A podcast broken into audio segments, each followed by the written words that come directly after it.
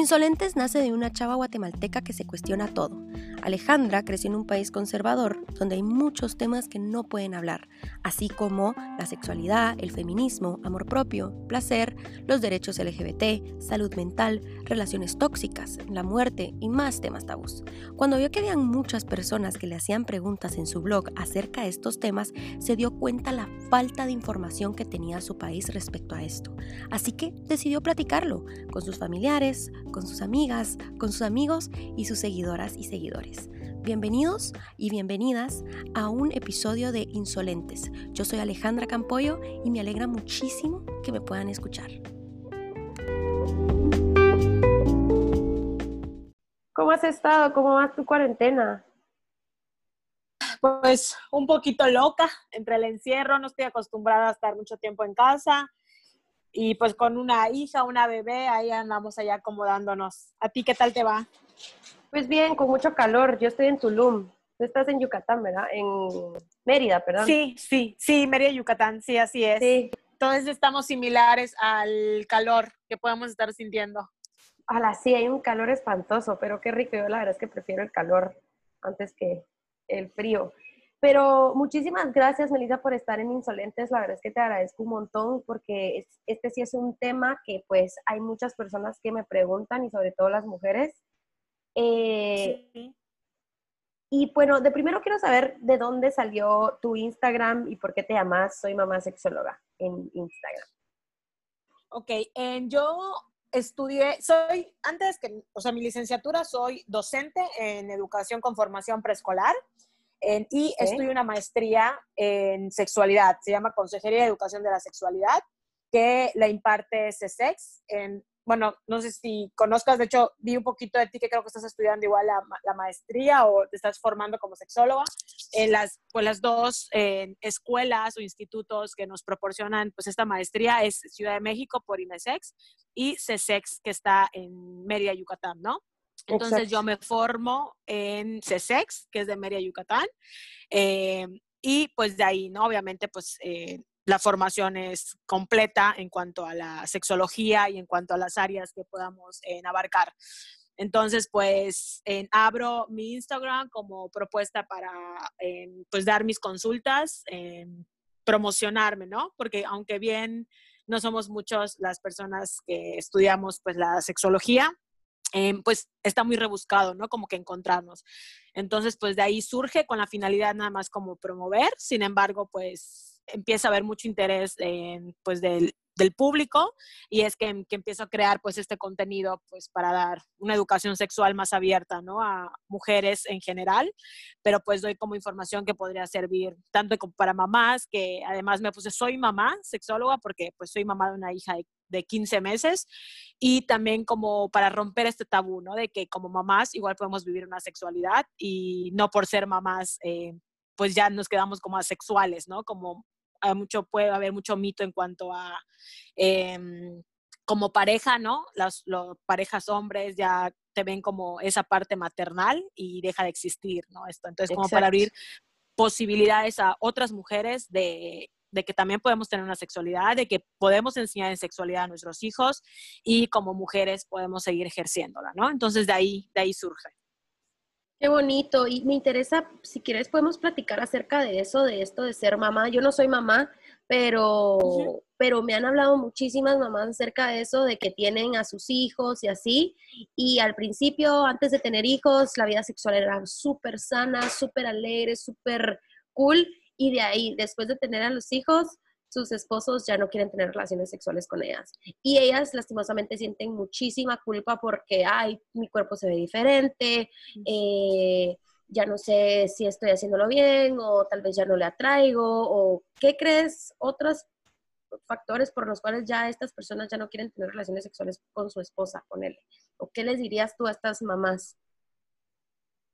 Ok, sí, realmente pues existe este mito o este constructo social más bien, me gustaría llamarlo, de que esta imagen maternal, ¿no? O ese instinto maternal que definitivamente no existe, es un constructo social, el instinto maternal, eh, que pues lo llevan ¿no? Los hombres esta práctica, ¿no? Como la madre o la imagen maternal viene desde lo religioso, desde la imagen católica y, y verlo como algo puro, ¿no? Como pureza, como inocencia tal vez y como que ya no podemos llevar nuestras fantasías sexuales de la misma manera, ¿no? Por el simple hecho de ser madres. Entonces, de ahí viene toda esta mentalidad de decir, como mujer, después de que eres madre, pues ya no te puedo ver igual, ¿no? Porque le diste vida a mi hijo y demás, como romantizar la maternidad, que deberíamos de dejar de hacerlo. Entonces, pues mi consejo sería de que no, o sea, somos, antes de ser madres, somos mujeres, ¿no? Entonces, como mujeres tenemos el derecho de poder vivir una sexualidad sana y placentera.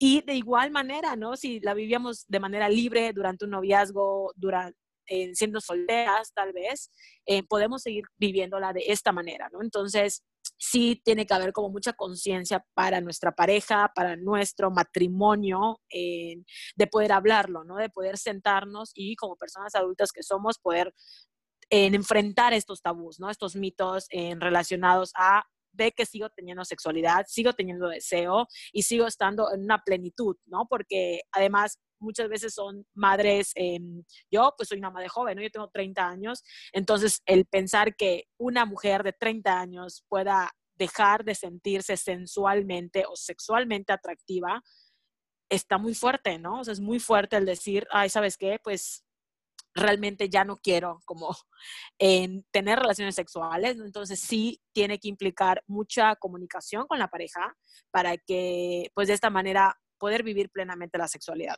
porque es algo que nos han impuesto como mujeres, ¿no? O sea, desde el inicio como mujer no puedes sentir placer y además si eres madre o eres profesionista, entonces quitar toda esta parte, ¿no? del tabú. Entonces, mi consejo sería comunicación con su pareja y externarles el deseo sexual que pueden sentir, la necesidad fisiológica que tenemos como mujeres y de vivir de manera plena nuestra sexualidad, ¿no? Y no solo sexualidad con pareja, sino también el poder en autorotizarnos, masturbarnos como mujeres y no por ser madres o profesionistas o tener una pareja, estar en matrimonio, ya no podamos hacerlo, ¿no? Entonces, sí, como desbloquear todas esas creencias que podemos tener en, en cuanto a la, a la sexualidad de la mujer, ¿no? Independientemente si somos madres, si somos profesionistas, si somos la etiqueta que nos quiera poner la sociedad, ¿no? O sea, es que yo creo que ese es el problema, ¿cierto? Ese es el problema que como somos mujeres no sentimos, no, no tenemos esta como chispita entre comillas de los hombres de que quieren coger todo el tiempo. Y pues ¿quién nos o sea, eso nos lo han impuesto desde muy pequeñas y desde que, no, es que a los hombres les gusta la y a las mujeres no. Y están esos chistes que entre líneas son machistas y, y que, ay, es que mi amor me duele la cabeza, es que no quiero coger, y estos chistes de que, ah, es que no quiero hacerlo porque, o poner miles de excusas para no coger con el marido, ponele. Entonces son esas cosas de que vas, vas creciendo con eso y decís, ah, no, sí, definitivamente a las mujeres no les gusta coger, y después yo como mujer, que yo sí madre, yo sí me experimenté full y me gusta mucho ser sexual y experimentarme a mí y tener parejas y todo, de cierta manera te agarra una culpa porque decís, entonces no soy una mujer normal, ¿sabes? Sí, definitivamente coincido contigo, ¿no? O sea, qué fuerte o qué impacto puede tener el que si decides vivir tu sexualidad libremente por ser mujer, nos venga esa culpa, ¿no? Esa vergüenza. Y eso es terrible, o sea, deberíamos de desmitificar todo eso, de que todas las mujeres podemos vivir de manera libre, sin sentir culpa, sin sentir eh, ese remordimiento, ¿no? Que nos ha impuesto pues, la sociedad. Entonces, sí, hay mucho por qué hacer, mucho por qué trabajar. Eh, para que como mujeres podamos disfrutar y vivir nuestra sexualidad sin sentir culpa, sin sentir miedos, sin sentir vergüenza, ¿no? Incluso hasta de externarla a nuestra pareja si queremos experimentar algo con o sin nuestra pareja. Porque además nos han dicho que si tienes una pareja, solo con él o con esta persona puedes tener, ¿no? Como esa sexualidad y dejas de verte a ti como persona individual, como mujer individual, de poder experimentar también el placer por ti sola. Sí, este mito de que, ay, si yo tengo esposo o tengo novio, ¿para qué me voy a tocar? Y es así de, pues porque es tuyo, es tu cuerpo, ¿no crees?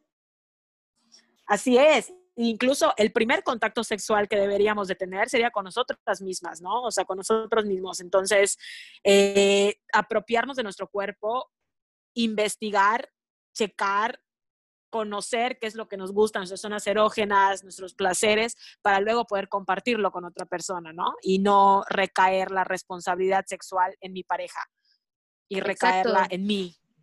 Sí, a mí yo, yo tuve la, no sé si se puede decir la suerte de poder yo experimentarme primero, o sea, mi primer contacto sexual fue conmigo misma, no todas las mujeres pasan con eso, pero lo que me pasó también es que sentí mucha culpa. Yo me gradué de un colegio católico, Pus Dei, y que nos decían que tocarnos y masturbarnos era lo peor del mundo y que nos íbamos a ir al infierno y que nos íbamos a morir y que íbamos a morir solas, porque aparte de, si tú te tenías relaciones sexuales con otra persona, ya no ibas a tener a tu príncipe azul y, te, y, tú, y la persona que tú tuvieras a la par te podía tratar como mierda porque pues ya no eras virgen. Entonces eso quiere decir que tú sos menos mujer. Y así crecí yo y el daño que le hacen a tantas mujeres y tantas mujeres viven esta culpa y este miedo y este me voy a morir. Y yo creo que también esto es parte de, por eso hay dolor cuando se tiene relaciones sexuales. Y ya vamos a entrar con esto del vaginismo y la, por favor, corregime si estoy mal, la dispaurina. ¿Cómo es que se dice? Dispaurenia. Dispaurenia, perdón. Em, entonces sí quería platicar acerca tal vez de, de la culpa, esto de, ¿Qué crees tú? Sí, eh, como bien dices, realmente eh, los mayores casos que se pueden dar entre vaginismo y dispareunia es por em, efectos psicológicos, ¿no? O sea, todo está en la mente, en la culpa que podamos sentir, en el temor a embarazarnos, en el temor de hacer algo que nos vayan a tachar de indecentes, de putas, ¿no? De, de infinidad de cosas que una mujer califica, ¿no? Por el simple el hecho de vivir su sexualidad. Entonces, eh, ¿no te gustaría, Ale, que dejemos en claro en que el vaginismo es este dolor, esa contracción involuntaria eh, que, tienen las mujeres? O sea, no es algo pensado, es algo que se da de manera involuntaria, en de contraer los músculos del suelo pélvico, de la vagina, y, e impide el dolor, ¿no? perdón, no el dolor, la penetración, en, ya sea de un dedo, de algún objeto médico y desde luego del pene, ¿no? Y la dispareunia es el dolor que sentimos en el acto sexual. O sea, ahí hay un dolor que se logra la penetración, pero con dolor. En el vaginismo no se logra la penetración y hay dolor, ¿no? En ambas hay dolor, pero en una se permite la penetración, o sea, es capaz la penetración y en la otra no. y desde luego es por constructos sociales, ¿no? Que afectan de manera directa la forma psicológica en la que se pueden dar eh, las situaciones, ¿no? Y muchas veces es desde por un abuso, o sea, tenemos el abuso, hemos sufrido abuso sexual y tenemos ese miedo, ¿no? A, a llegar a contactar con ese encuentro sexual que aunque puede ser consensuado, nos da mucho miedo, ¿no? A revivir este recuerdo que podemos vivir. Eh, puede ser igual desde algún traumatismo en el parto, a lo mejor tenemos una vida sexual activa, pero después del parto hubo un traumatismo psicológico que me impide luego ya tener este contacto sexual. otra forma de que se pueda dar es por estos mitos, ¿no? Estas creencias de las mujeres no sienten placer y el acto sexual solo es para reproducirse. Entonces, si no es un acto para reproducirme, pues puedo tener esa contracción involuntaria e impedir el acto sexual por estos mitos y creencias religiosas, ¿no? Y sociales que pueden estar, em, pues, marcando toda esta parte. Eh, se da también muchísimo, puede ser, ¿cierto? Se da sí, desde luego. Se da mucho. Sí, y es algo de lo que no se habla no se habla y es así de que, Ale, realmente me dicen así Ale, yo realmente, o sea, yo amo a la persona con la que estoy, quiero estar con esta persona, o tal vez no amor, pues, pero sí quieren tener este encuentro sexual y lo de verdad quieren, hay consentimiento de ambas partes y solo me dicen, Ale, solo no puedo, me duele, me duele muchísimo, ¿qué puedo hacer? ¿Verdad? Y es pues esto de, de lo que tú decías, ¿verdad? Sí, definitivo. Y como dices, es muy común y no se habla, porque a veces, eh, como no se habla, pensamos que es normal, ¿no? Pensamos que es normal sentir dolor. En el caso de la dispareunia, que se logra la penetración pero con dolor y nos aguantamos porque pensamos que sentir dolor es normal, ¿no? Pero no tenemos información entonces, si estuviéramos más informadas, con una educación más consciente de manera sexual, podríamos eliminar esto y hacer relaciones sexuales mucho más placenteras. Em, y desde luego que es muy común y todo es por creencias, ¿no? Las creencias que nos ha impuesto la sociedad de como mujer qué puedes hacer y qué no puedes hacer, cómo puedes vivir tu sexualidad y de qué manera no la puedes vivir, ¿no? Entonces, sí es un tema que se debería dar a conocer y del que se debería hablar más, ¿no? Tuve una chica que me decía que ella estaba así, ya estaba lista, estaba feliz, estaba besando a su novio y cada vez que el novio quería penetrarla, lo primero que se venía a la mente, imagínate la, la, la, la, mente como es, em, lo primero que se le venía a la mente era su mamá regañándola. Y que no podía, o sea, que solo decía no puedo, o sea, es, ajá, entonces decía, no puedo, es horrible. Entonces decía, no puedo pasármela bien con mi novio porque siento que mi mamá me está ahí juzgando también. Eso es una. Y te juro que es un montón y por eso te invito y te agradezco un montón que seas parte de Insolentes, porque hay otra chava también que decía de que lo hacía y cabal, con lo que tú decías, ¿verdad? Que lo hacía pero con dolor. Y después de hacerlo, sentía una culpa espantosa de a la madre. Y por eso de, me siento sucia, me siento esto. Y esto no se está hablando de, de, de violaciones, ¿verdad? Obviamente, esto estamos hablando hablando de personas que quieren tener relaciones sexuales con sus parejas y sienten la culpa. Y creo que es un tema que no muchos hablan, pues, y que es importante decirlo. Definitivamente. Y qué triste que adolescentes, ¿no? O personas jóvenes estén viviendo esto, o sea, que no puedan disfrutar su sexualidad porque están pensando en la mamá o en el constructo social o en la religión, ¿no? Que a veces eh, la religión nos impide que debemos de ser inmaculadas, vírgenes, para que alguien nos quiera. Entonces, qué terrible, ¿no? Y Ale, te quiero contar de que la mayoría de las veces eh, se tiene este dolor y todo porque pues las mujeres bien sabemos que no somos botones, ¿no? O sea, no tenemos un botón de encendido y apagado y necesitamos de mucha estimulación y conectar mente y cuerpo para lograr una lubricación. Entonces, si tenemos desconectada la mente y el cuerpo, no lubricamos y desde luego que es por esa sequedad vaginal que se da ese dolor, ¿no? O sea, no hay una fricción que pueda hacer que el pene entre. Y como bien dices, aunque estemos deseando este encuentro con nuestra pareja, aunque nos encante nuestra pareja, nos excite nuestra pareja, no podemos eh, lograr ese acto sexual placentero, ¿no? Por este dolor que pudiéramos estar sintiendo y desde luego vienen por todas las creencias que ya, ya mencionamos. Sí, y yo creo que es muy importante también em, decirle a las chicas que, que está bien que se masturben como primer punto. O sea, está bien que te toques, está bien que te conozcas, está bien que tú conozcas. Te juro que, bueno, yo, como te decía al principio del podcast, que yo, pues yo me experimenté, yo fui mi primer encuentro sexual y me, me da mucha alegría eso, pero una de las cosas es yo ver mi vulva. Eso no me pasaba, o sea, yo no era así, a ver, voy a poner un espejo y voy a ver, y, ah, ok, este es mi clítoris, estos son mis labios mayores, estos son mis labios menores, este es mi uretra, este es mi, mi vagina, ¿sabes? Este es mi ano, ¿sabes? O sea, era un miedo de ver eso porque decías tú, madre, me da, me da pena verme, me da cosa tocarme. De cierta manera también se, se da como aquel asco, ya sabes, de, ay no, no me quiero tocar ahí. ¿Por qué? Porque desde muy pequeñas, y más yo, que yo crecí en un colegio súper mega católico, diciéndome que yo, si yo vivía mi sexualidad era lo peor del mundo, obviamente quedan esas secuelas en mi mente. Y obviamente, y me pasa muchísimas amigas que se han graduado de los mismos colegios que los míos, o católicos, qué sé yo, o, o quitémosle el católico, pero religiosos, de que me dicen, Ale, fíjate que, ponele un ejemplo, fíjate que vi porno, o fíjate que me toqué. Y cada vez que pasa eso, siento una culpa y le pido perdón a Dios. Y yo de, no, hombre, o sea, qué daño, qué daño. Y obviamente está todo ese miedo. Entonces, ¿qué piensas tú acerca de esto? No, definitivo. Y mira, te cuento que yo también, o sea, que me comentabas de que venías de un colegio en católico, yo igual crecí toda mi infancia hasta mi secundaria y ahorita que me cuentas esto puedo recordar, ¿no? Una imagen de que yo igual, cuando me iba a confesar, confesaba que, que veía porno, ¿no? Y qué fuerte, o sea, porque tengo que confesar algo que me puede generar un placer, porque me puede, o sea, como estar en sintonía con Dios, ¿no?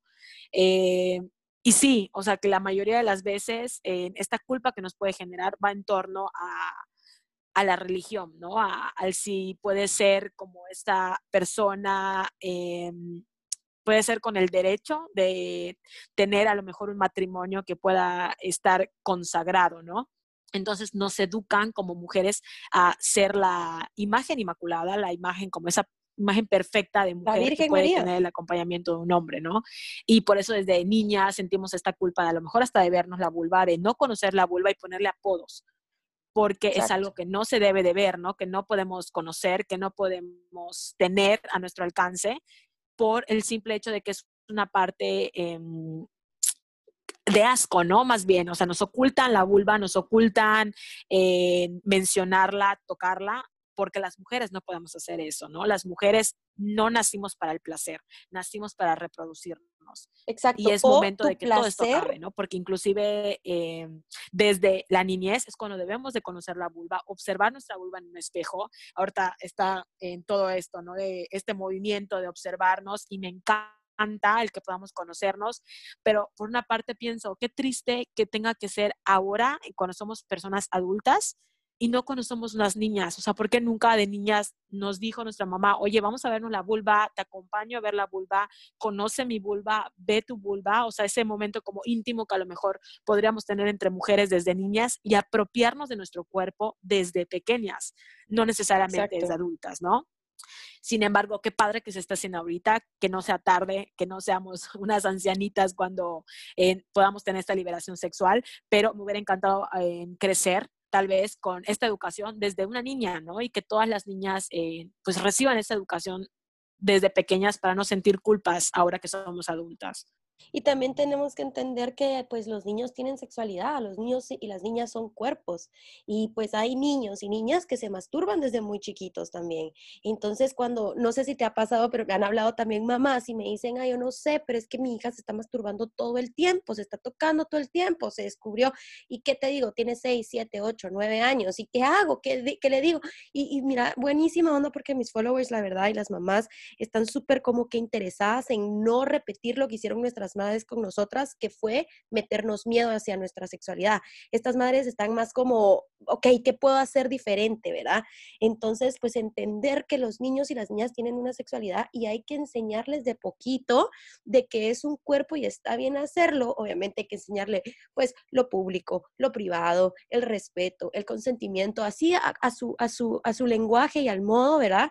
Obviamente siempre claros, pero que que las mamás entiendan eso, pues, y que no pasa nada malo. Pero lo que pasa que nosotras, que somos las mamás, ponerle entre comillas, pues que tenemos ese miedo, porque crecimos con ese miedo. Entonces, pues igual está bueno que ahora ya está cambiando el asunto y ya están mamás diciendo, no, quiero hacer las cosas diferente, ¿verdad?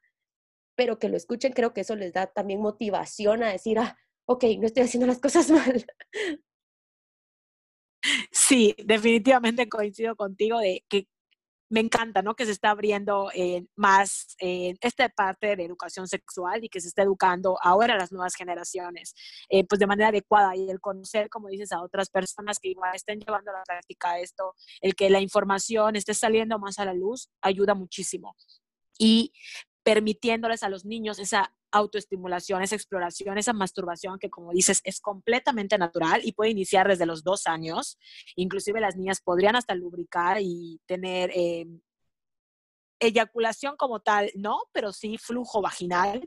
Eh, a los niños les puede dar el pene y sin tener que pensar que mi hijo está fallado, ¿no? O tiene algo malo. El permitirles hacer estos, eh, estos, tener estas conductas, estas pautas, ese conocimiento hacia su cuerpo, yo creo que en gran medida se eliminaría muchísimo un vaginismo o una dispareunia a una edad adulta, ¿no? Porque si bien enfocamos que existe una disfunción sexual como vaginismo y dispareunia, va a existir siempre, ¿no? Porque hay igual factores físicos que la pueden ocasionar, pero es un porcentaje muy mínimo, es del 8-7%.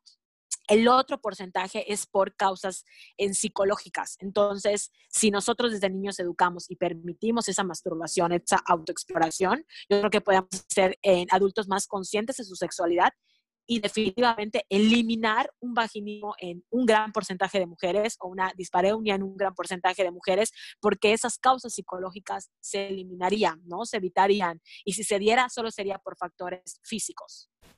Exacto. Tengo una amiga también que, eh, bueno, lo mío siempre son experiencias y personas que me hablan y todo este rollo. Y tenía esta amiga que ella vivía su sexualidad, pero ella en serio quería tener pues relaciones sexuales. No, no se puede decir relaciones sexuales. Quería tener penetración, porque no podemos tener esto de que solo relaciones sexuales es penetración, ¿verdad? Eh, pero quería tener una penetración y, y quería pasarla bien. Y pues ella solo hacía sexo oral y decía, Ale, yo puedo tener un orgasmo, pero solo me tienen que tocar por encima. O sea, solo me tocan el clítoris y yo me vengo o me pueden hacer un sexo oral y yo me vengo. Pero que él o yo misma me meta un dedo, no puedo. Me te lo juro que así me lo dice Melissa. O sea, Ale, yo no puedo. O sea, no puedo ni entender cómo es que tú puedes meterte un tampón. Y yo, o una copa menstrual, ¿cómo haces? O sea, ¿cómo, tus dos dedos se meten a tu vagina y yo sí, así, así. Me, y mira, un trauma que pues sí, o sea, platicamos ya entre amigas, así como, ¿qué onda con tu sexualidad? ¿Pasaste, recordás algún abuso? Obviamente se les recomendó terapia, todo el rollo, lo que tú decías de la Melissa, de que puede ser abuso, puede ser la culpa, y después sacamos en cuenta, o pues la conclusión, de que la mamá le mete mucho miedo. La mamá es muy, muy religiosa, entonces la mamá desde muy pequeña, ay no, mija, pero mira, es que ella tiene un poco la nariz un poquito anchita y le decía, ay, mija, mira, y mira, mírate la nariz yo te lo hacía así como, te la pachaba un cachito para que fuera un poquito más finita, pero mira cómo saliste. De ahí que las piernas eran muy gordas. mira, la mamá era una cosa que la criticaba, que la criticaba, que la criticaba, y pues la chava tiene un trauma súper fuerte que ya, que, que lastimosamente no puede ni ella misma meterse un dedo o un tampón, ponele. Sí, y como bien dices, es toda esta autoestima ¿no? que la mamá pudo generar en ella, definitivamente sí, pudiera estar ocasionando, bueno, realmente está ocasionando, ¿no? Esta eh, disbareunia que pudiera estar presentando, porque sí, hasta la autoestima, eh, basándonos ¿no? de todos los estereotipos y estándares de belleza que nos han inculcado como mujeres, ¿no? Porque como mujeres solo vales si eres bonita, si tienes un cuerpo socialmente establecido que es el perfecto, o si una altura predeterminada, ¿no? Entonces, muchas veces no nos damos cuenta, pero en la misma familia se genera estas inseguridades, esta autoestima baja, estas, estos miedos, estas culpas que pudieran ir en torno a la sexualidad, ¿no? Y a veces pensamos que puede ser de una parte externa, pero no. La familia muchas veces son quienes ocasionan por esa misma competencia de ser las mejores, ¿no? Yo soy la mejor familia o tengo a las mejores hijas o a las más bonitas o al mejor profesionista o al que estudió. Al... Entonces siempre es una competencia social imposible del cual nunca vamos a sacar con su gusto a nadie, ¿no? Y tristemente afectan autoestima en niñas, en adolescentes, que si bien no lo hacen muchas veces con esa intención, repercuten en la sexualidad impresionantemente, ¿no? Y hasta el simple hecho, por ejemplo, hasta de evitar una masturbación, o sea, de que se esté masturbando el niño o la niña y le diga, ¿sabes qué? No, repercutes en su sexualidad adulta, ¿no? El decirle, tienes que bajar de peso o tu nariz o, va a repercutir. Entonces, todas esas conductas familiares que puedan estar en torno a nuestro desarrollo y a nuestro crecimiento, sí, influyen bastante. Sí, ponele yo con las, con las mujeres con las que crecí, pues yo soy la oveja negra de la familia. O sea, bueno, entre primas somos un poquito más de open mind, pero pues éramos una familia muy grande y no era como que nos juntáramos todo el tiempo. Entonces, pero suponete mi abuela o mi mamá era esa cosa de decir, no, yo no me masturbo, si ya tengo mi marido, ¿para qué? Mi abuela pues ni hablaba de eso, pero mi mamá decía con sus amigas que yo veía a lo lejos, ya sabes, o decían esto de que, ay, yo solo con tu papá, Ale yo solo eh, con él perdí la virginidad y con él me casé y era de, madre, o sea, y ya después cuando iba creciendo yo, bueno, pues yo no quiero tener solo una pareja sexual, empezando por ahí, o sea, por mí, Alejandra Campollo, ¿verdad? Pues en mi experiencia yo quiero tener más parejas sexuales, yo a mí me gusta, quiero experimentar, quiero saber, quiero no sé, o sea, aparte soy bisexual, entonces no solamente quiero estar con hombres y géneros, ¿sabes? O sea, qué hueva para mí, pero sí te entra esa culpita que poco a poco vas destrozando, o sea, vas deconstruyéndote, pero sí hay esa culpa que te, como que te hace para atrás, como que te empuja y te dice en él, para ahí, ahí no, porque si no te vas a ir al infierno pecadora, ¿sabes? sí. O sea, Sí, y para empezar ahí, ¿no? El que dices, bueno, no eres una persona heterosexual y podrías sentir mucha culpa de estar fallando y todo, pero porque es algo socialmente, ¿no? Algo que nos han impuesto y que yo creo que en algún punto igual eh, lo he expresado de que odio las etiquetas, ¿no? Deberíamos dejar eh, que nuestra sexualidad fluya sin importar el sexo, sin importar el género y solo vivirla, ¿no? O sea, vivir esa plenitud sexual como a mí mejor me plazca y como mejor yo quiera y no únicamente o con una única pareja sexual que pudiera ser a lo mejor mi esposo o pudiera ser eh, mi novio, ¿no? Que muchas veces nos educan para tener una pareja eterna, ¿no? Hasta el final. Y si es tu primer novio, con él te casas, ¿no? Inclusive hasta si nos vamos a, a la historia de cómo eh, arreglaban matrimonios desde niñas, o sea, ocho años, y tú ya sabías cuál era tu futuro, ¿no? O sea, qué triste. Eh, sí, horrible, ¿no? Entonces, desde ahí, ¿no? Todo es una norma heteropatriarcal y misógina que nos viene persiguiendo, sobre todo por el simple hecho de ser mujeres, ¿no? Y esto es muy terrible. Exacto. Pero muchísimas gracias, Melissa, por, por tus palabras y por tu tiempo. ¿Alguna, qué, qué, le recomendarías a todas estas personas que están pasando por vaginismo? Y... Eh, pues en primera, eh, tratarlo, ¿no? El vaginismo y la dispareunia es tratable, o sea, hay una solución no nos vamos a quedar ahí. se aconseja eh, desde terapia sexual, en acudir con un ginecólogo y también una persona eh, de rehabilitación en suelo pélvico, ¿no? Que, que, pudiera manejar estas tres fases, el ginecólogo para ver pues toda la parte anatómica, la terapia sexual para trabajar con el cuerpo y mente y la rehabilitación o persona que rehabilita en suelo pélvico, pues porque está especializada en esto, ¿no? En saber de qué manera hacer todos estos ejercicios y demás. Sin embargo, algo que todas las mujeres deberíamos hacer sin vaginismo o con vaginismo o dispareunia es hacer los ejercicios de Kegel, ¿no? Estos, no importa si tienes 8, 10, 20, 50 años, todas las mujeres deberíamos reforzar y fortalecer nuestro suelo pélvico con los ejercicios de Kegel. En, si tú, persona o mujer que me escuchas, no sabes qué es esto, eh, son las contracciones que hacemos del suelo pélvico y son como si cuando haces pipí, eh, contraes y cortas el fluido o el flujo de orina y luego sueltas, ¿no? Entonces, esos ejercicios deberíamos hacerlos durante el día. Son ejercicios que realmente nadie sabe que los estás haciendo y puedes hacerlo hasta caminando, corriendo, cocinando, bañándote, ¿no?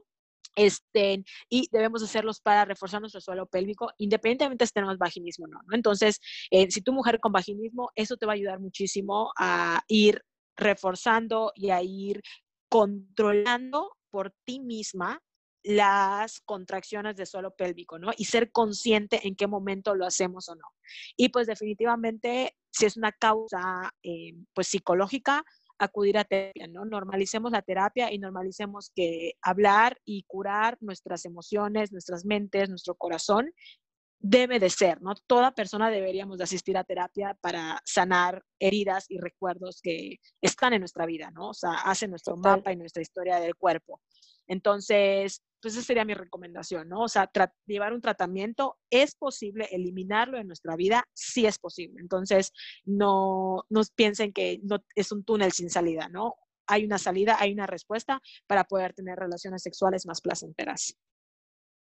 Súper, muchísimas gracias, Melissa. De verdad que excelente podcast. Me encantó tu información y estoy segura que vamos a ayudar un montón de chavas que ya dejen esta culpa y ya puedan vivir su sexualidad plena, pues, porque creo que eso nos merecemos todas. Sí, definitivamente. Todas nos merecemos vivir una sexualidad plena y satisfactoria, ¿no? Sin culpas y sin vergüenzas. Muchísimas gracias, Melissa. Seguimos platicando. Te mando un fuerte abrazo. Claro que sí, Ale. Muchas gracias por la invitación. Besos. Claro. Bye. Bye.